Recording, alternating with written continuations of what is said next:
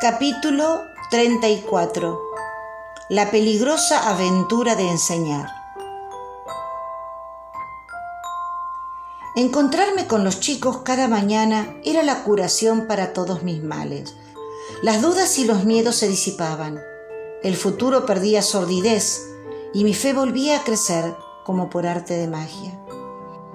Los amaba entrañablemente Disfrutaba escuchándolos, viéndolos crecer, reír y jugar, aprendiendo junto a ellos. A fines de marzo, después de la veranada, decidí trabajar con los de séptimo algunos temas que me parecían imprescindibles para que se integraran al mundo adulto sin tantas desventajas, aunque los contenidos no estaban en el programa que habían bajado de la Nación. Estrenando el nuevo globo terráqueo, Comencé por el sistema solar.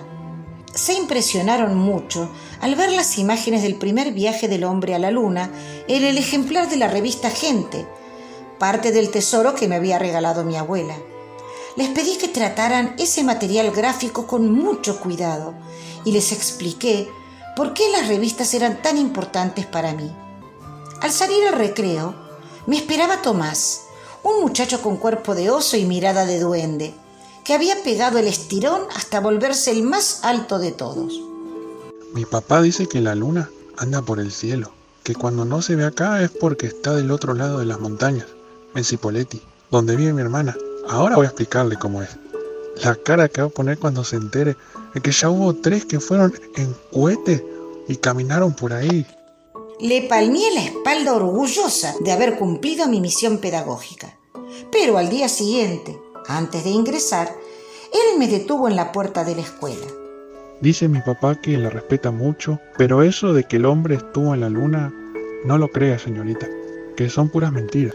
Bajó la mirada y estrujó su carpeta contra el pecho, nervioso, como escudándose, esperando mi respuesta. Me quedé sin saber qué decir, convencida de que sus argumentos eran producto de la ignorancia. Palmié su espalda y le susurré, decile a tu papá que yo también lo respeto mucho y que lo felicito porque tiene un gran hijo. Lo habíamos visto en la tele. Y si estaba en la tele, entonces era cierto. ¿Cómo podía imaginar yo que muchos años después algunos científicos también pondrían en duda que en el 69 el hombre hubiese llegado a la luna? En aquel tiempo yo agradecía la existencia de los medios de comunicación y lamentaba que en el interior del país no pudiesen disfrutar de esa tecnología. La televisión, el cine, los diarios y revistas me habían llevado a los lugares más recónditos del planeta y me habían paseado por la eternidad como verdaderas máquinas del tiempo, enseñándome lo que en los libros nunca encontré. Aunque cuando las noticias mintieron sobre el asesinato del padre Kelly, yo había vislumbrado cómo los medios fabricaban verdades para beneficio de los poderosos, pero todavía no dimensionaba la influencia peligrosísima de esa manipulación en el destino de los pueblos. Terminé con el sistema solar y seguí con continentes, océanos, razas y culturas Recién al asegurarme de que los chicos ubicaban nuestro país en el mundo, arranqué con la Segunda Guerra Mundial. Me pareció un buen punto de partida para entender la actualidad. Desplegué diarios y revistas sobre las mesas.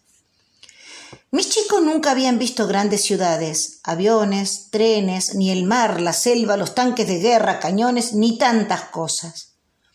Cuando uno de ellos me habló sobre un vecino francés que siempre contaba anécdotas sobre la guerra, pensé que aludiría a la segunda y se me ocurrió escribirle una nota invitándolo a desayunar para que compartiera sus recuerdos con nosotros.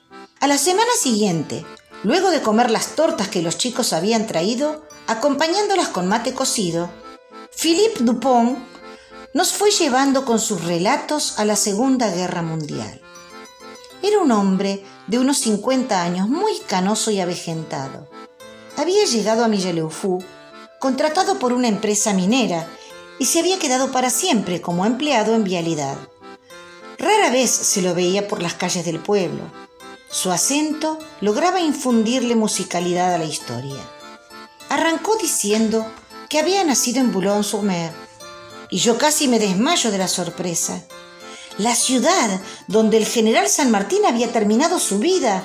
Dios lo había puesto en mi camino. Necesitaba tanto reforzar mi fe que me emocionaba ante lo que para mí eran sus guiños. Philip, al ver mi entusiasmo, continuó elocuente con su relato. Desde chico muchas veces había escuchado hablar de nuestro país. En la escuela le habían enseñado la historia del héroe latinoamericano. Frente al mar, en una plaza importante del pueblo, había jugado alrededor del monumento al Libertador de América. Para el comienzo de la Segunda Guerra, él era un adolescente de 15 años, como varios de esos chicos que lo estaban escuchando boquiabiertos. Tenía novia y estudiaba en la escuela secundaria. Los bombardeos alemanes habían dejado a la ciudad totalmente en ruinas.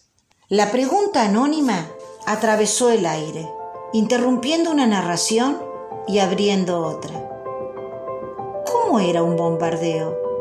Entonces Philip, enderezándose en su silla y respirando profundamente, comenzó a describir todo, con maestría de pintor.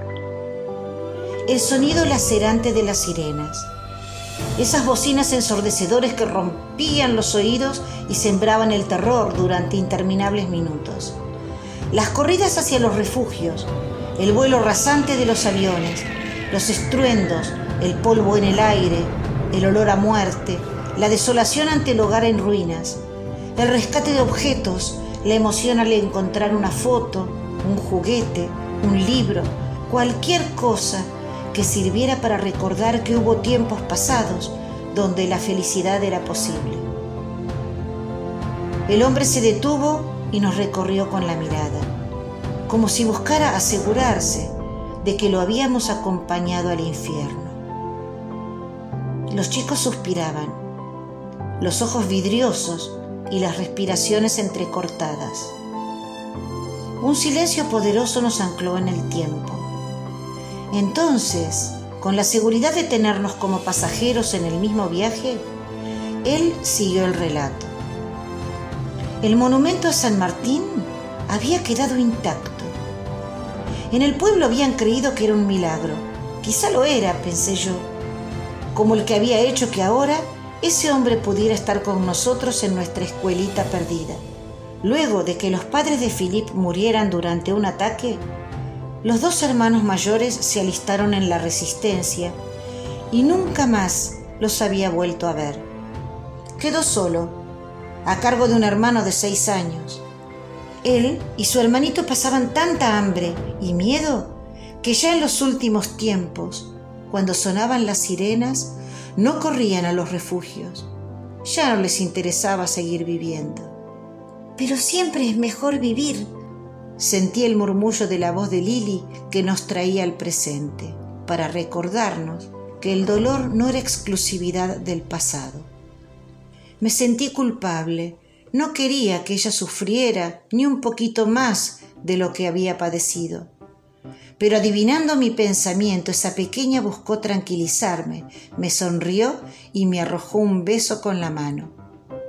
Philip la miró con ternura paternal y solo le respondió, Tenés razón, mon petit, pero en ese tiempo no lo sabía. La ocupación nazi había llenado de soldados alemanes la calle, que sembraban cotidianamente el terror. Nos contó cómo se llevaron a las familias de sus amiguitos de la escuela, que eran judíos, y que seguramente habían muerto en algún campo de concentración. Por suerte el relato se tornó algo optimista cuando llegó el glorioso día en que un tío que vivía en el campo y los había estado buscando durante varios meses, los encontró a los dos, sucios, sarnosos y hambrientos, esperando una ración de comida cerca de las ruinas de su casa. Entonces todo cambió para ellos.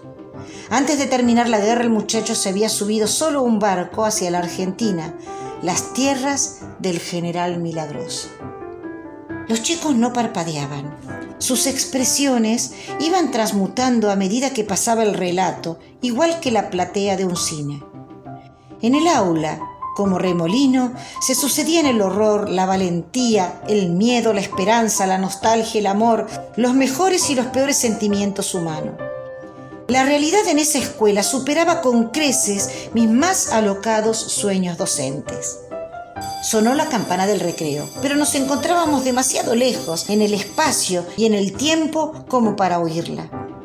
Habitábamos la Europa del 45 el barco ya estaba por zarpar hacia Buenos Aires. Hacía frío, nos envolvía una bruma intensa.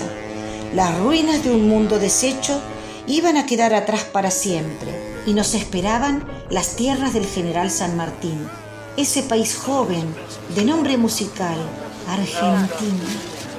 Teníamos mucha ilusión, pero también soledad y miedo. Los gritos de los trabajadores del puerto y de los pasajeros se confundían con los sonidos del patio las risas y las rondas. Una figura en la puerta del aula llamó mi atención y bruscamente me devolvió a la realidad.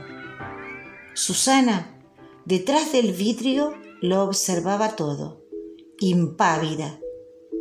En el pizarrón, al lado del mapa de Europa, yo había escrito para apoyar la enseñanza de Philippe. Aliados, el eje, holocausto, la resistencia, nazismo, comunismo, capitalismo, fascismo, guerra fría. Me di cuenta que ella lo leía una y otra vez porque movía sus labios. Luego me clavó los ojos y un rictus se dibujó en su boca. Una sonrisa pequeña, despectiva, amenazante. Sentí su odio y un escalofrío me estremeció el estómago. ¿Por qué me miraba así? ¿Qué había visto? ¿En qué estaba pensando? Pasaron unos segundos y se fue. Mientras yo volvía a escuchar el relato y regresaba al 45, la vi alejarse a través del vidrio. La imaginé con un uniforme nazi mientras desaparecía absorbida por los rayos del sol en el patio. Me hizo gracia, mi imaginación nunca había tenido límites. Recordé el consejo de Elena y decidí relajarme, pero aunque traté de olvidarla, una idea oscura quedó rondando en mi cabeza. Cuando Philip terminó se lo veía agotado. Nosotros habíamos recorrido su aventura, pero él había replicado su dolor. Agradecimos entrañablemente con un aplauso a nuestro vecino hasta hacerlo lagrimear. No era recreo, pero fuimos juntos a acompañarlo hasta la puerta y lo vimos alejarse por la calle de tierra en su bicicleta destartalada. No podía volver al salón. Sentía que nos quedaría chico. Invité a mis alumnos a sentarlos en el patio en ronda. Al comienzo nos miramos en silencio, asombrados. Algo muy importante nos había sucedido. Conversamos hasta que tocó la campana de salida. Los sentí tan distintos. En esas pocas horas con Philip habían crecido, habían descubierto algo del mundo de atrás de las montañas, de atrás en la línea temporal. Y yo había confirmado, una vez más, que ser maestra era mágico transformador, revolucionario, era, en suma, el camino correcto.